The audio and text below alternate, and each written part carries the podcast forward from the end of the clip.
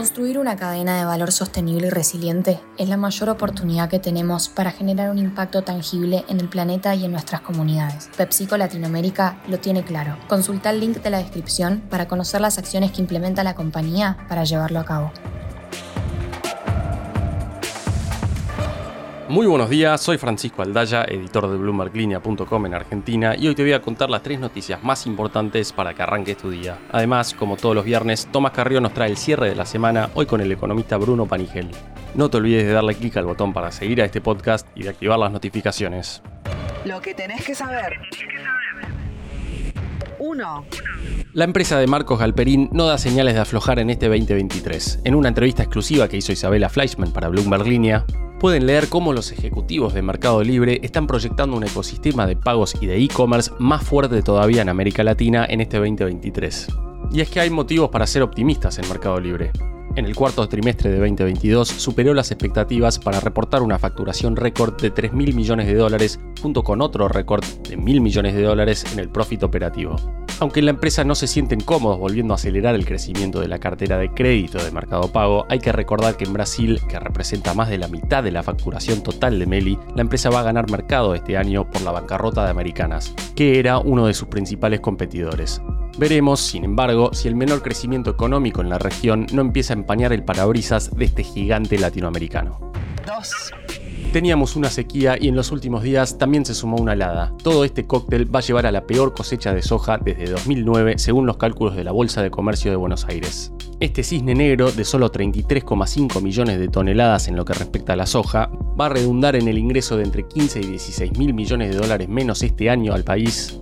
En comparación con la cosecha del año pasado, esto según estimaciones a las que tuvo acceso Tomás Carrió, otro dolor de cabeza para el gobierno argentino en un año electoral. 3. Y hablando de dolores de cabeza, los números rojos no paran salir desde el INDEC. Ayer tuvimos el EMAE, que es un proxy de la evolución del PBI en el año y que arrojó una caída interanual mensual del 1,2% en diciembre y de 1% frente a noviembre. El economista Gabriel Camaño dijo que esta contracción, la cuarta mensual al hilo, se trata de un golpe muy significativo, ya que el semestre cerró con una impronta marcadamente estanflacionaria. Cabe recordar que el grueso de los analistas espera un crecimiento económico nulo o negativo este 2023. Por lo pronto, la consultora económica internacional Oxford Economics ve esa contracción en 0,9%. Antes de pasar al cierre, veamos rápidamente cómo van a abrir los mercados este viernes. El S&P Merval subió 1,3% ayer, fue una jornada bien verde para las acciones argentinas en Wall Street, con subas de hasta 4,9% para Loma Negra y solo dos bajas de hasta 1% para Edenor. El dólar blue va a abrir hoy en 380 pesos para la venta, el MEP en 359 y el contado con liqui en torno a los 369 pesos. Y ahora, Tomás Carrillo, contanos por favor de qué hablaste con el economista Bruno Panigel para cerrar esta semana. Muchas gracias, Fran. Bienvenidos a una nueva edición del cierre de la semana. Mi nombre es Tomás Carrillo y como todos los viernes vamos a estar intentando analizar acá los temas más importantes que dejó la economía argentina. En esta semana corta, por los feriados de carnaval, dos temas marcaron especialmente la agenda económica del país.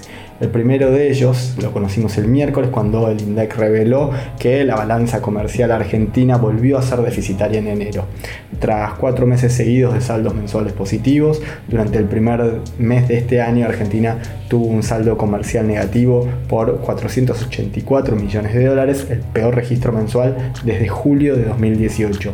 Este resultado se explicó especialmente por un derrumbe de las exportaciones, ya sin el incentivo del dólar soja que había generado que se adelantara la liquidación de parte de la cosecha de soja en diciembre, las exportaciones totales del mes fueron de 4.900 millones de dólares, un 11,7% menos respecto de los registros de enero de 2022. Del otro lado, y ante un cepo cambiario cada vez más estricto, las importaciones registraron un aumento del 2,5% que se explica esencialmente por la variación de precios. Es que en enero, si se observa a las importaciones por cantidades, puede verse que hubo un retroceso de 0,8%. Aún así, las importaciones treparon a 5.384 millones de dólares de la mano de un aumento de los precios del 3,2%. El otro tema económico que se destacó esta semana fue el fuerte aumento del déficit en enero. Según informó el Ministerio de Economía, el gasto público se disparó a casi 204 mil millones de pesos el mes pasado. Es un aumento interanual del 1100% y representa unos 0,12 puntos del producto. De esta manera, en tan solo un mes, el gobierno ya consumió casi la mitad del límite trimestral que figura en el acuerdo con el Fondo Monetario Internacional. Esta fuerte suba del gasto se explica en buena medida por el importante aumento de la obra pública y de los subsidios económicos. Pero para entender mejor esta dinámica del déficit que se registró en enero y los múltiples desafíos que esto supone hacia adelante, los invito a escuchar al economista Bruno Paniguel. Hola Tomás, ¿cómo estás? Eh, en enero se registró un déficit primario de 210 mil millones de pesos que eh, sumado luego a los intereses pagados el mes pasado alcanzó los 538 mil millones de pesos. Eh, ¿Qué quieren decir estos números? En primer lugar, que el déficit primario del mes pasado fue unas 12 veces superior al que tuvimos en el mismo mes del año 2022 y se dio principalmente porque ocurrió la combinación que expande más el déficit. Es decir, el gasto público volvió a crecer el mes pasado un 6% real luego de acumular seis meses de caídas y los ingresos volvieron a caer eh, un 3% real luego de eh, tres meses consecutivos. El aumento del gasto eh, se vio explicado principalmente por un aumento de gastos de capital relacionado a la obra pública y un aumento de los subsidios económicos. esto es lo que el gobierno le transfiere a las empresas para subsidiar las tarifas de energía que venían estando pisados los subsidios en la última etapa del año pasado. Eh, la baja de los ingresos eh, trae señales mixtas, por así decirlo, ya que eh, impuestos como débitos y créditos o los impuestos internos más vinculados a la actividad económica volvieron a caer, lo que es un indicio de recesión, pero también tuvimos un incremento de IVA y un incremento de aportes y contribuciones de la seguridad social, lo que da un indicio de que el mercado laboral no estaría cayendo tanto. Eh, tenemos dos datos más importantes de que se desprenden del resultado fiscal del mes de enero. En primer lugar es eh, que no vamos a poder computar más las rentas de la propiedad como ingresos. Eh, esto es algo enmarcado en el acuerdo con el FMI. Recordemos que el año pasado computamos 0,3% del PBI, que en ese momento eran 230 mil millones de pesos, eh, que pasaban a restar, por así decirlo, en el déficit. Lo podíamos computar como ingresos. Este año no lo vamos a poder hacer más. Y en segundo lugar, eh, ya mirando las metas de este año que tenemos con el FMI, la meta trimestral eh, ya está bajo la lupa, con el dato de enero nomás, como, como anuncié como anunció el MECON, eh, tuvimos un déficit importante el mes de enero que ya consumió el 46% del déficit que el FMI nos permite en el primer trimestre. Así que en el bimestre febrero-marzo el déficit no debe superar los 238 mil millones. Recordemos que en enero solamente tuvimos un déficit de 204 mil millones.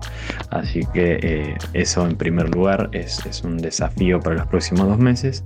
Y también si, si analizamos lo que sucede en enero, también es un desafío la meta anual que eh, bueno, el Ministerio de Economía y y también el ministro de Economía en particular, se comprometieron a eh, cumplir la meta del 1,9% este año, siendo este un año electoral, eh, por supuesto donde se busca expandir los gastos y reducir los impuestos para darle un boom a la, a la economía y que el oficialismo tenga mejores resultados en las elecciones. Como bien nos marca acá Bruno, este resultado del déficit de enero deja un interrogante respecto del cumplimiento de la meta fiscal en este primer trimestre del año y se suma a las dudas que ya existían dentro del mercado respecto de si el gobierno podrá cumplir con la meta de acumulación de reservas. Todo esto con el agravante de que se trata de un año electoral. Por otra parte, también el gobierno sumó ayer otro factor de preocupación con la confirmación de que la actividad económica volvió a retroceder en diciembre. El INDEC dio a conocer el último EMAE que reveló que la actividad se contrajo 1,2% interanual y 1% respecto de noviembre. Así acumuló en diciembre cuatro meses consecutivas de caída intramensual. Esta noticia se conoce apenas 24 horas después de que quedara confirmado el regreso de los déficits gemelos, lo que no hace más que elevar los niveles de incertidumbre. La buena noticia por lo menos es que el Banco Central en estas últimas dos ruedas pudo frenar la sangría de reservas. Compró apenas 3 millones de dólares el miércoles y 4 millones de dólares ayer, pero la buena noticia es que dejó de perder divisas en el MULC y dejó el saldo negativo de febrero en 896 millones de dólares. Todos estos serán seguramente los temas a los que habrá que seguir de cerca en las próximas semanas y que estaremos abordando en este espacio de Bloomberg Línea con el que intentamos empezar cada viernes entendiendo un poquito más qué es lo que está pasando con la economía argentina. La frase del día. Antes de irnos, escuchemos lo que dijo ayer Horacio Rodríguez Larreta en el video que grabó para lanzar su campaña. No se trata de ser presidente, yo quiero ser un buen presidente y juntos terminar con el odio e iniciar el camino de la transformación que la Argentina necesita. Macri no tardar en salir a comentar sobre el lanzamiento de su ex jefe de gabinete en la ciudad y dijo que cree profundamente en la competencia. ¿Será candidato? Esto fue un nuevo capítulo de la Estrategia del Día Argentina. Yo soy Francisco Aldaya, editor de Bloomberg Línea, y me puedes seguir en Twitter en arroba franaldaya. No se olviden de darle clic al botón para seguir a este podcast y a la campanita para que se enteren al instante cada vez que sale un capítulo de lunes a viernes. Espero que tengas una gran jornada productiva.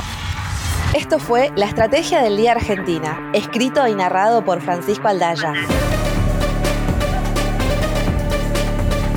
Producido por Arturo Luna y Daniel Hernández. Que tengas un día muy productivo.